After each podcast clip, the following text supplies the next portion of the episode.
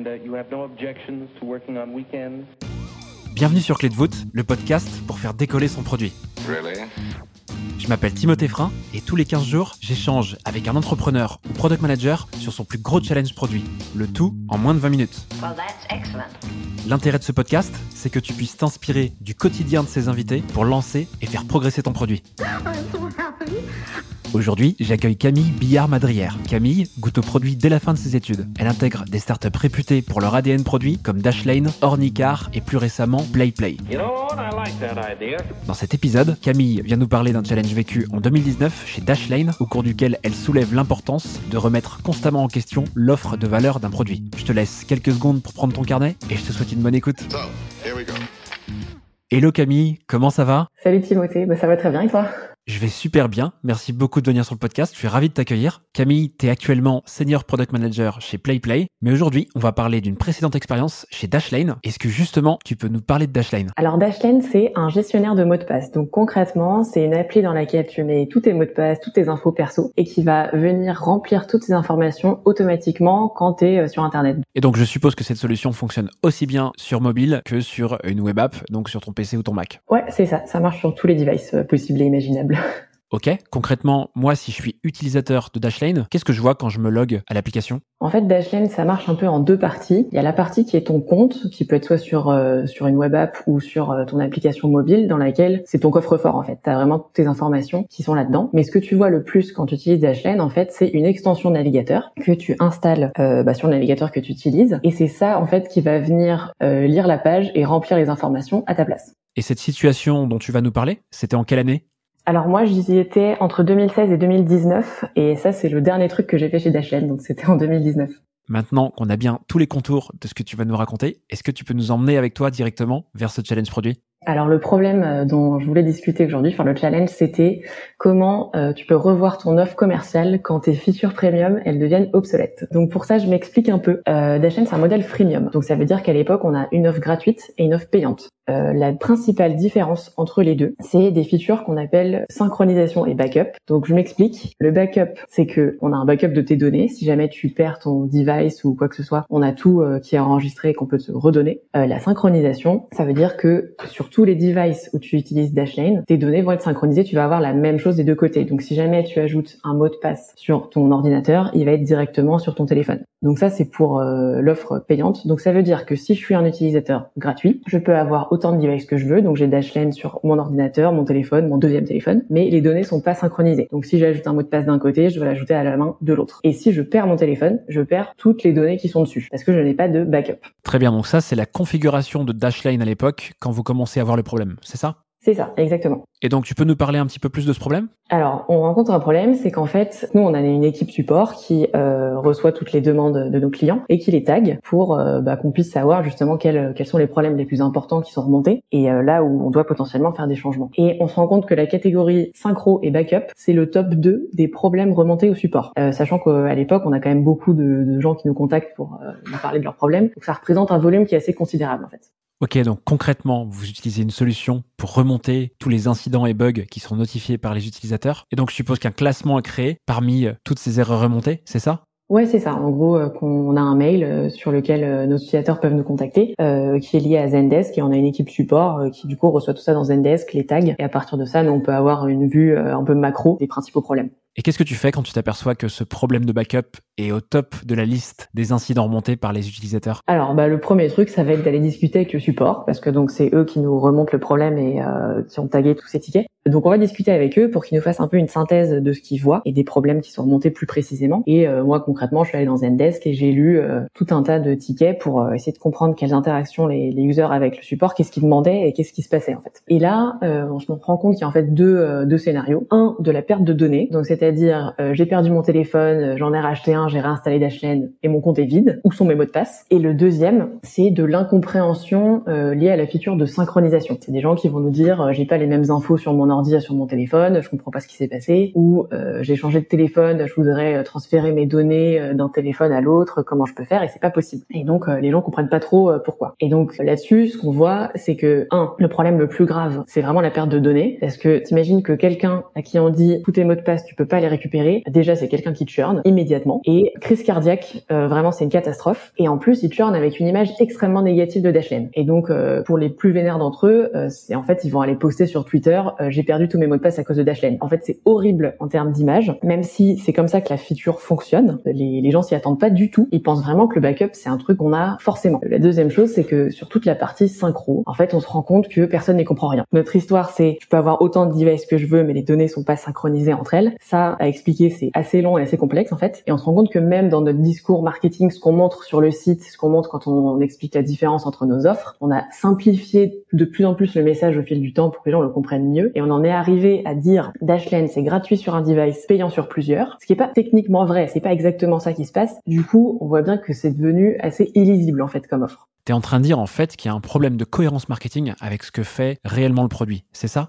C'est ça. En fait, on a un décalage entre les deux qui s'est créé et qui fait que bah, les gens comprennent pas. Et, euh, et ce qu'on voit en fait, c'est que nos nouveaux users, ils sont moins tech en plus que les anciens, parce que Dashlane petit à petit, ça se démocratise, ça devient moins un truc de niche très tech. On répond plus aux attentes, on est devenu illisible. Les gens comprennent pas la différence entre le gratuit et le payant, et ils ont des très mauvaises surprises euh, à certains moments. Et avec toutes ces remontées et toutes les infos que tu viens de nous donner, qu'est-ce que tu fais avec tes équipes dès le premier jour où tu souhaites commencer à résoudre le problème? Alors là, en fait, moi, je bossais avec un dev euh, là-dessus. Et donc, nous, on propose un changement euh, total de ces features-là. Et euh, ça se passe en deux étapes. Donc, nous, ce qu'on veut faire, c'est un, rendre le backup gratuit. Parce que ça, on considère qu'à partir de maintenant, ça doit être un must-have pour tout le monde, qu'on peut pas laisser des gens perdre leurs données. C'est le pire scénario. Mais que deux, il faut aussi qu'on modifie toute la logique de synchronisation des données parce que les gens comprennent pas. Et donc, ce qu'on veut faire, c'est proposer aux users qui ne payent pas d'avoir accès à un seul device où ils ont Dashlane et de pas avoir plusieurs devices synchronisés, mais par contre de les laisser changer de device quand ils le veulent. Donc euh, imagine un peu comme sur Dropbox ou Evernote, euh, si jamais tu veux ajouter un nouveau device, il va falloir que tu supprimes les données de ton ancien et euh, tu as le droit à avoir Dashlane sur un device à la fois. ça, ça simplifie un peu la feature et en fait on se réaligne avec le discours qu'on avait déjà en fait. À partir de ce moment-là, ce que tu dis, c'est que avec la version freemium, tu ne peux plus synchroniser tes mots de passe sur plusieurs appareils. Tu peux le faire que sur un seul appareil. C'est bien ça?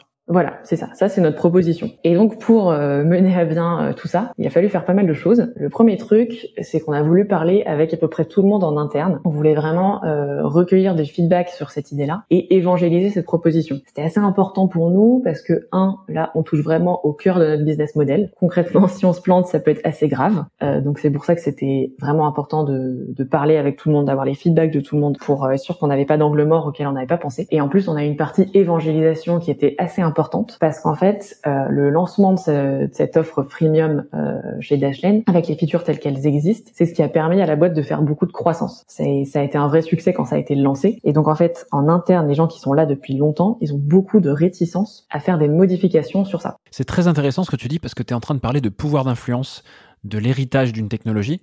En gros, c'est l'héritage et l'histoire de Dashlane qui pèsent un peu dans la balance face à ce que ressentent et ce que vous font remonter les utilisateurs. Ouais, complètement, c'est exactement ça. C'est un problème finalement, euh, c'est pas un jour on s'est réveillé en se disant incroyable, les gens perdent des données, euh, on vient de découvrir ça. C'était considéré comme une feature en fait.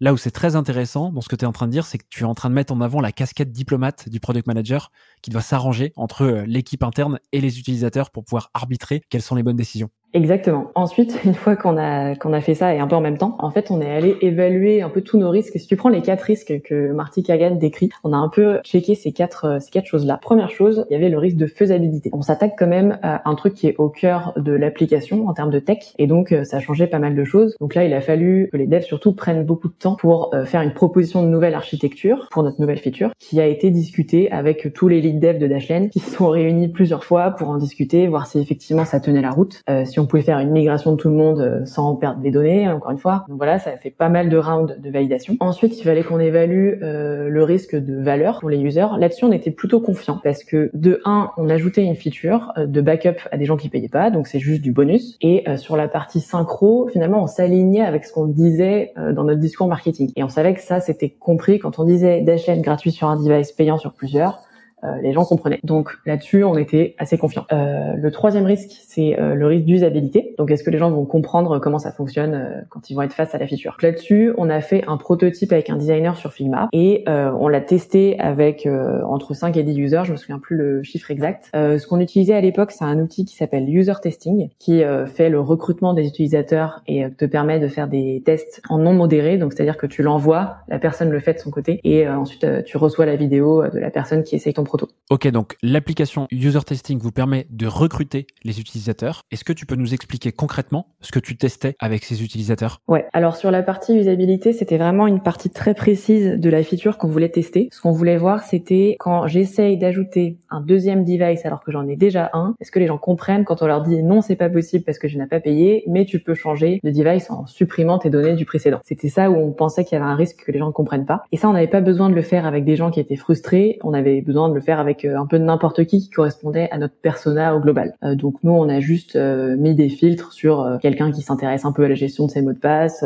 et, c'était à peu près tout quoi. Et donc user testing te permet de faire ça où tu vas paramétrer quel type de personne tu veux. Ça peut être âge, région du monde. Tu peux poser des questions précises auxquelles ils doivent répondre et en fonction tu les sélectionnes ou non. Et ensuite toi, tu établis une trame où tu vas leur donner des actions à faire sur ton prototype. Par exemple, essaye de d'ajouter un nouveau device, etc., etc. Eux vont essayer de le faire. Tu peux leur poser des questions petit à petit. Et euh, une fois qu'ils ont fini, ils font submit. Ça t'envoie la vidéo et toi, tu peux la regarder ensuite de ton côté. Trop bien. Et est-ce que tu peux nous parler du quatrième risque? Du coup, le quatrième risque, euh, c'est celui de la viabilité business, et c'est là qu'on avait le plus gros risque en fait. Comme j'ai dit, on passait notre feature de backup en gratuit, et on était vraiment sur le cœur de notre business model, quoi. Donc, on voulait être sûr que ça, ça allait pas affecter notre chiffre d'affaires, tout simplement. Euh, donc, ce qu'on voulait regarder, c'était euh, est-ce que si on fait ça, quand on a des nouveaux utilisateurs, ils vont convertir autant à notre offre premium qu'avant? Euh, on a mis en place cette solution que je t'ai décrite. On l'a mise sur 50% de nos nouveaux utilisateurs pendant à peu près deux mois, il me semble, et euh, on mesurait combien on convertit au premium à 30 jours, parce que c'était à 30 jours qu'on mesurait en général le passage au premium, et on voulait regarder du coup est-ce qu'ils convertissent plus, moins, pareil. Et on s'est rendu compte que ça changeait absolument rien à la conversion. Donc finalement notre risque, il n'y avait pas de pas de problème. Donc là, ce que tu es en train de me dire, c'est que vous avez mis en place deux cohortes. La première qui voit l'offre marketing telle qu'elle existait avant, celle qui donnait des remontées négatives, et la deuxième cohorte qui voit cette nouvelle offre où le freemium donne accès simplement à un unique device pour pouvoir synchroniser euh, ses mots de passe. C'est ça? Ouais, exactement. Et donc sur cette nouvelle cohorte avec cette nouvelle offre, est-ce que vous avez changé le marketing? En fait, le, marketing, on l'a pas changé parce que le marketing disait déjà euh, Dashlane c'est gratuit sur un device. Ce qu'on a changé, c'est vraiment le produit. Donc c'est-à-dire que ces gens-là, quand euh, ils essayaient d'ajouter un deuxième device, on leur disait non, c'est pas possible, faut supprimer les données de ton ancien. Et par contre, ces gens-là, ils avaient un backup. Ok, c'est très clair. Est-ce que tu serais en mesure, Camille, de nous récapituler les quatre risques pour qu'on les ait bien en tête? Ouais, carrément.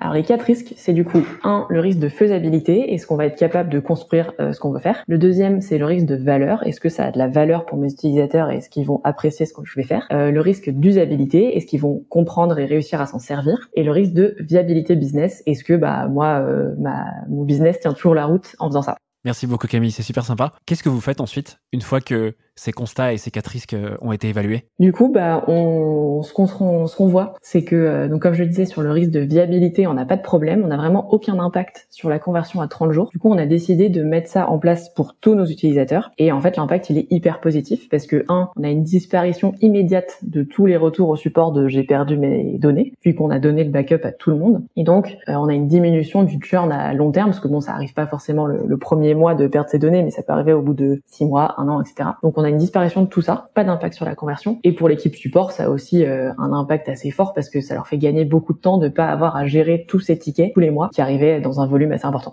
Est-ce que tu pourrais nous donner plus de détails sur cette conversion? La conversion, c'était tout simplement euh, quel pourcentage de nos nouveaux utilisateurs a converti à l'offre premium euh, au bout de 30 jours. Et donc cette conversion, c'était l'indicateur de réussite de tout ce travail, c'est ça?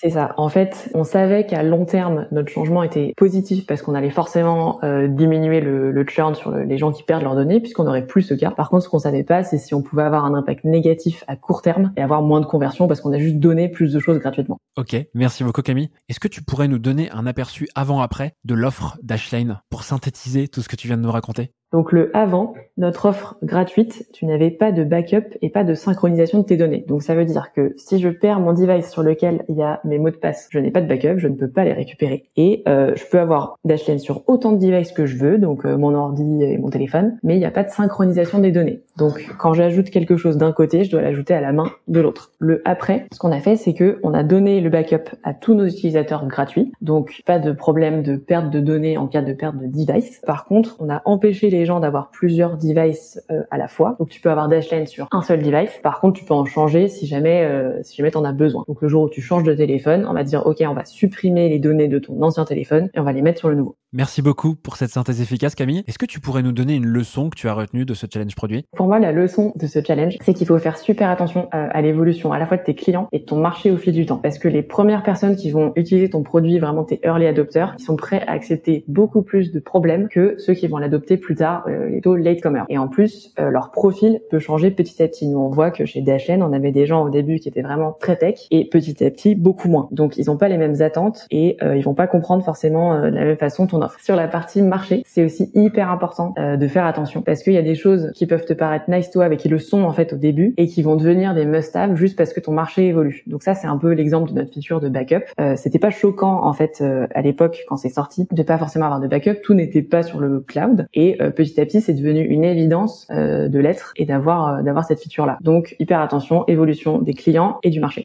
Merci beaucoup Camille. Pour terminer cet épisode, est-ce que tu as une ressource clé? Ouais, alors ça c'est super dur d'en citer qu'une.